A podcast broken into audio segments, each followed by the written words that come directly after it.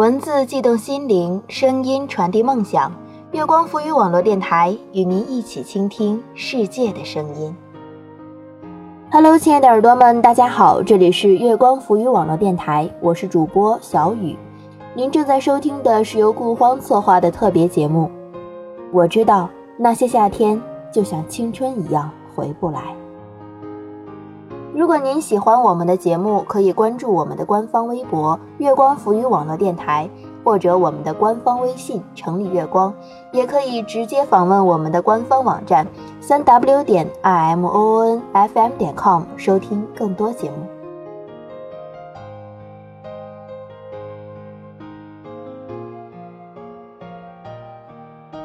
宋冬野是后辈民谣歌手。他以憨态可掬的体态、木质般的嗓音、尖锐的反映社会现象的原创歌词、温暖并强烈的新民谣曲风，获得了许多文艺青年的青睐。从刚开始免费跑场演出，到现在全国售票巡演，宋冬野的名字越来越多的被人提起。有时候会让人忍不住的想：那么多唱民谣的，凭什么他就一下子火了起来？但是，当站在台下，看他坐在柔和的光中，缓缓唱道：“你的名字解释了我的一生，我的余生却再也没有北方时，所有人都安静下来，成被击中状。你会心的在灯影间笑笑，明白这个其貌不扬的胖子，带给了你怎样的珍贵。我知道。”那些夏天就像青春一样回不来。为写《安河桥》，宋冬野足足酝酿了三四年的时间。他之前的家就在安河桥边上，在那里他认识了一个姑娘，抱着孩子的姑娘和擦汗的男人，擦汗的男人就是宋冬野。那天他家的猫生了小猫，他在网上发帖找人领养。那个姑娘跟他约在安河桥上见面，抱走了一只小猫，于是变成了他笔下的抱着孩子的姑娘。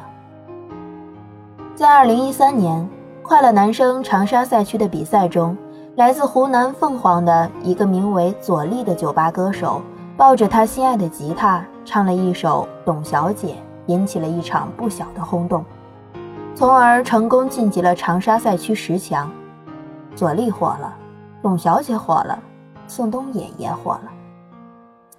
宋胖子其实只是个被少数人知道的民谣歌手。董小姐火了之后，大家都开始纷纷猜测，谁才是那个真正的董小姐呢？宋冬野说，他并不是只有这么一首歌，一些过分的猜测会对歌中的人物原型造成困扰，比如说董小姐中的董老师。所以。董小姐到底是谁？又有什么重要的呢？重要的是，希望我们每个人都能找到自己的董小姐，或者成为别人心目中的董小姐。宋冬野用他感受的每一个人、每一件事，用他的吉他，用他的词语文，用他的情感，用他的嗓音，给我们描绘出了一个又一个感人的故事。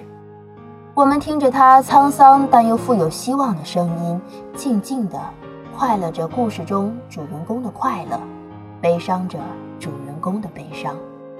同时，我们又在故事里找到了自己的影子。或许，我们快乐的是我们的快乐，悲伤的是我们的悲伤。我们只会写真实的歌。用最真实的事物、人物和感情来写歌，因为只有这样才能符合我们做音乐的初衷，这一点是永远不会改变的。这就是为什么会有人喜欢宋冬野，喜欢宋冬野的歌，喜欢麻油叶的歌。就像宋冬野自己所说的：“六扇门里太龌龊，不如六根弦上去磊落。”他需要的。只是用一把吉他为我们带来更好的音乐。成名前后的宋冬野都有些爱哭，最近一次流眼泪是前几天，有人在微博上艾特他，看一篇歌手许巍的采访。许巍是宋冬野称之为照耀自己的明灯式的人物。采访中，别人问许巍现在听什么歌，许巍回答：“我听宋冬野，他的歌特别棒。”宋冬野把文章截图发给曾经一起弹吉他、写歌的铁哥们看，俩人打电话特感慨，大哭了起来。柴静有句话说：“没有深夜痛哭的人，不足以谈人生；没有故事的人，大概也难以听懂民谣吧。”他把自己的经历和感受写成了歌，用自己的方式唱给自己听。所以，这个声音一开始就只是在表达自我。他不需要迎合任何人，所以也不用修饰，爱怎么唱就怎么唱。只是因为还年轻。生活阅历还不够，现在他的歌声里的故事，也就是不外乎爱情和成长。我想再过些年，应该能在他的歌声里听到很多不一样的故事类型。在多数人的眼里，宋冬野的人生分为董小姐前与董小姐后。二零一三年三月，那时的他和女朋友分手。跟自己住了三年的奶奶离开了人世，他辞去工作，投身音乐，失掉稳定的经济来源。最穷的时候，甚至只能吃馒头，连咸菜都得管小卖部的老板借。那时候，他并不知道黎明就在前方，仅仅只是希望赶快有演出，好让自己有钱花。有很多圈内并不认识宋冬野的人，也对他的音乐赞不绝口。香港填词人黄伟文前段时间在微博上对他的专辑盛赞无比，认为《安河桥北》是自己去年听过最好的国语唱片。提及这件事，宋冬野特别不好意思。其实我完全不知道黄伟文是谁，只知道是一个挺出名的前辈大咖。后来才知道，原来大咖到这个程度，我跟他从来没见过。他这么称赞我，我感到受宠若惊。问及宋冬野，假设有一天跟他合作，让他来给自己写词，是否愿意？宋冬野想了一下，认真的说：“应该愿意。”说实话，我没怎么唱过别人写的东西，感觉像是命题作文。别人写的词，我如果不能明白，就没法唱。但我挺愿意试一试的。我写歌的方式很简单，在旁边弹着琴，然后哼着调；写词儿的人在旁边想着词儿，就这么顺其自然的出来了。顺其自然的宋冬野在自己的歌曲里流露出对北京这座城市的迷恋。他是典型的北京小伙儿，爱笑，爱唠嗑，说话爱带着把儿，通俗一点说就是不装逼。但是回想起自己这张专辑里的歌，他却觉得《安河桥北》有点装腔作势。其实这些歌对我来说都有感情，都很浓郁，都是特别深刻的去写他的每一句每一个词。但是写完之后，总会有种成长的感觉。成长了，回头看之前的东西，会觉得它越来越幼稚。我对创作处在一个一直自我反省和批判的过程。盛赞过他的黄伟文曾经说过：“流行音乐可以成为保育城市文化的一部分。”他也因此身体力行地写出了《喜帖街》《下一站天后》等歌，去记录香港这座城市的时代变迁。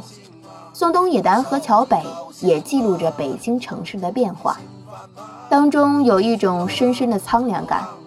就像他执意写成过去的安河桥，而不是用如今的安河桥一样。他对于北京的变化是不认同的，是抗拒的。谈及对北京的情怀，宋冬野说：“对故乡的感情，每个人都有。对故乡的感情，就是我对北京的感情。但是，是北京，而不是首都。”我还在想很多事。我也没法预知将来自己会想些什么，我只能把我现在想的写下来，变成歌唱给大家听。未来的事就留给未来吧。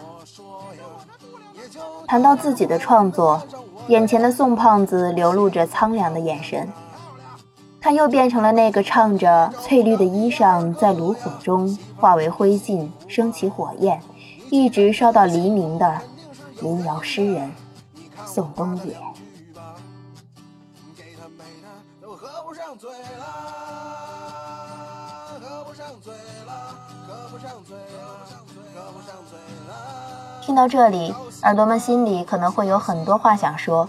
大家不要忘记在收听节目的同时关注我们的电台，新浪微博查找“月光浮语网络电台”，更多主播独家彩蛋爆料，请关注公众微信“城里月光”，也可以直接添加我的私人微博。别送我回家了，把想说的话告诉我。好了，本期节目到这儿就要结束了，感谢耳朵们的收听，下期再见。